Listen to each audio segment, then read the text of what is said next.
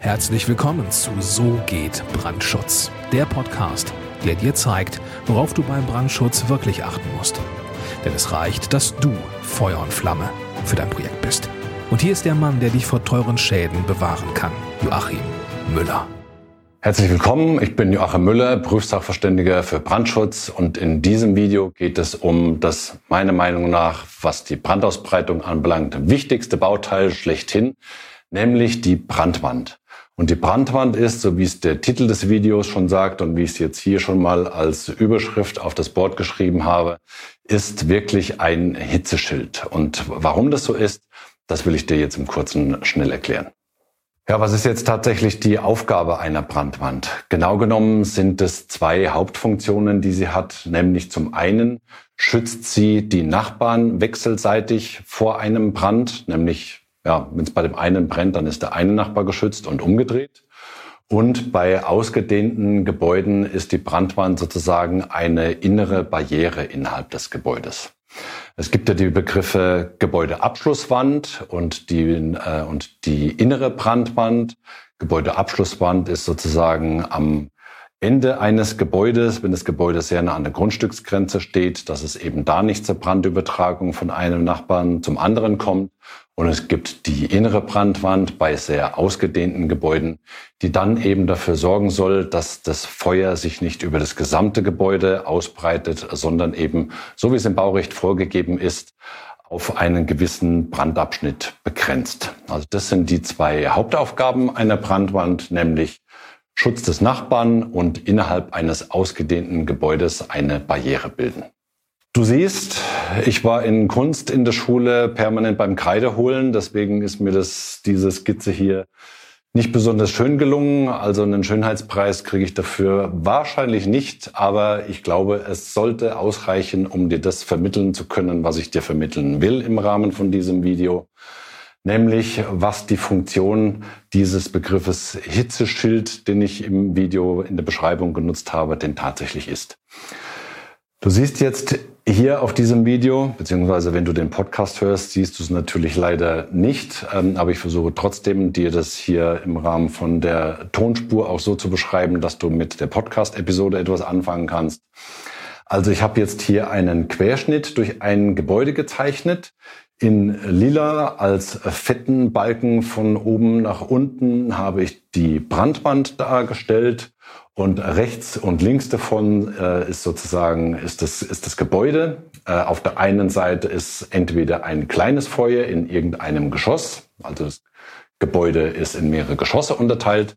Es gibt entweder ein Feuer innerhalb eines Geschosses oder das Feuer hat sich schon so weit ausgebreitet, dass es einen riesengroßen Brand auf der einen Seite der Brandwand gibt.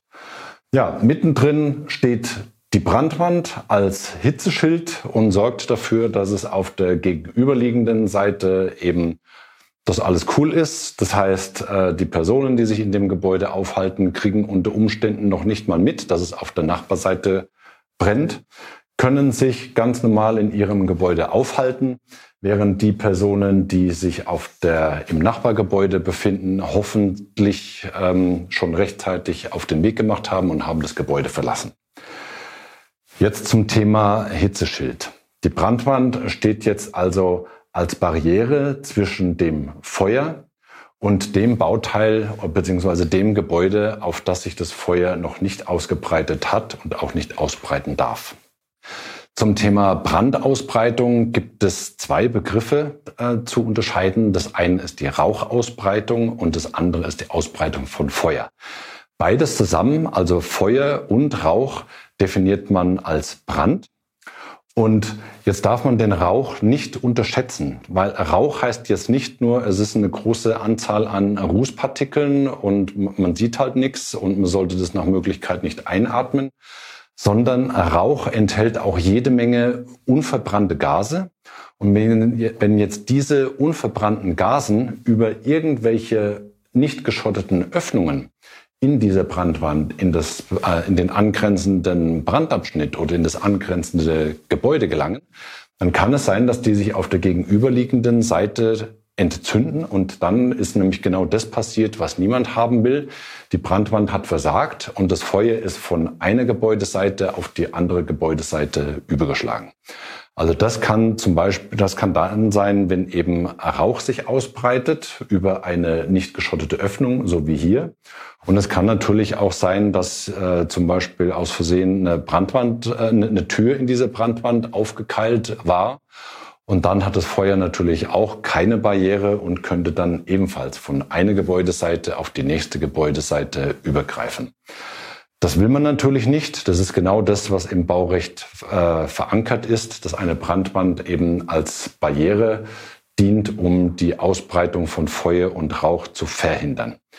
Wichtig, äh, auch nochmal von der Begrifflichkeit her, verhindern ist also wirklich ein komplett absoluter Begriff. Da gibt es keine Toleranz. Also es darf kein, nicht nur ein bisschen Rauch rüber, ein bisschen Feuer rüber. Äh, das wäre nämlich dann behindern, sondern aus dem Baurecht heraus ist der Begriff verhindern gemeint.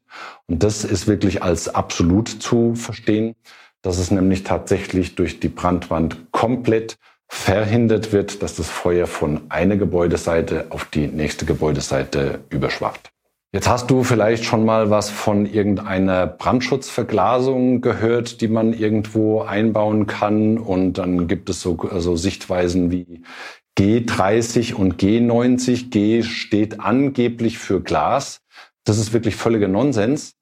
Es gibt Brandschutzverglasungen und davon gibt es äh, mehr oder weniger zwei Hauptkategorien. Das eine ist die Kategorie, die sozusagen ja, die, die tatsächlich nur Feuer und Rauch nicht durchlässt, die aber Strahlungswärme durchlässt. Und das, ist das sind diese sogenannten G-Verglasungen. Und dann gibt es als Gegenpart dazu äh, die hochwertige Brandschutzverglasung. Das ist die F-Verglasung, nämlich die hat dann tatsächlich eine richtige Feuerwiderstandsdauer. Und diese F-Verglasung lässt auch keine Strahlungswärme durch. Stell dir vor, du hast zu Hause im Backofen hast du deinen Kuchen, dein Hähnchen, deinen Braten oder sonst irgendwas äh, vergessen und du hast da wirklich richtig äh, voll aufgedreht und ähm, ja, hast du es vergessen, bist abgelenkt worden und dann fängt da, gibt es innerhalb von deinem Backofen gibt es sozusagen einen Brand. Wenn du sehr nah mit dem Gesicht an die Glasscheibe von deinem Backofen rangehst, dann wirst du merken, dass diese Strahlungswärme, die da durchkommt, durchaus äh, Größenordnungen annehmen kann, die äh, ja sehr unangenehm sind, beziehungsweise die du nicht aushältst. Und genau das ist das, was bei einer sogenannten G-Verglasung passiert, nämlich die G-Verglasung lässt Strahlungswärme durch. Und eine F-Verglasung, die wird blind, äh, bei der hohen Temperaturbeanspruchung und lässt dann auch keine Strahlungswärme durch. Das heißt, wenn du jetzt eine Brandwand hast und würdest in diese Brandwand eine, eine Verglasung einbauen, machen wir das mal in grün, und würdest jetzt hier eine G-Verglasung einbauen, dann wäre das fatal, weil diese G-Verglasung lässt nämlich Strahlungswärme durch. Das heißt, hier geht die Wärmestrahlung durch und alles, was auf der gegenüberliegenden Seite der Brandwand ist, könnte dann einfach Feuer fangen. Und das ist das, was die Brandwand eben zu verhindern hat. Das, das will niemand haben. Deswegen sind Brandschutzverglasungen innerhalb von einer Brandwand auf jeden Fall, also in der Gebäudeabschlusswand auf jeden Fall mal komplett ähm, verboten. Und im Rahmen einer tatsächlichen Brandwand als innere Brandwand könnte es gewisse Kriter strenge Kriterien geben, dass man diese äh, Verglasung dann äh, innerhalb von dieser Wand zulässt. Aber das ist kein Persierschein sozusagen, den man sich äh, holen kann, sondern da muss man wirklich alle Randbedingungen betrachten, um so eine Brandschutzverglasung auch in eine innere Brandwand überhaupt in irgendeiner Form einbauen zu können. Also nochmal kurz als Überblick. Die Brandwand ist dazu da, um den Brand, äh, die Brandausbreitung zu verhindern. Das ist mal der erste wichtige Begriff, den du dir vielleicht merken solltest. Ähm, zweitens, die Brandwand soll natürlich äh, verhindern, dass das Feuer von einem Nachbarn zu, der, zu dem anderen Nachbarn überschlägt. Und bei sehr ausgedehnten, großen Gebäuden, die in Brandabschnitte unterteilt sind, soll die Brandwand verhindern, dass das Feuer von einem Brandabschnitt auf den nächsten Brandabschnitt übergreift. Dazu muss die Brandwand eben selbst eine große Feuerwiderstandsdauer haben und gewisse Kriterien erfüllen, wie sie gebaut sein muss und wie die Feuerwiderstandsdauer von den tragenden und aussteifenden Bauteilen sein muss, die diese Wand dann halten. Und es gibt ganz bestimmte Kriterien, die eingehalten werden müssen, was Türen anbelangt, äh, was Brandschutztore anbelangt, was äh, mögliche oder eben nicht mögliche Verglasungen anbelangt.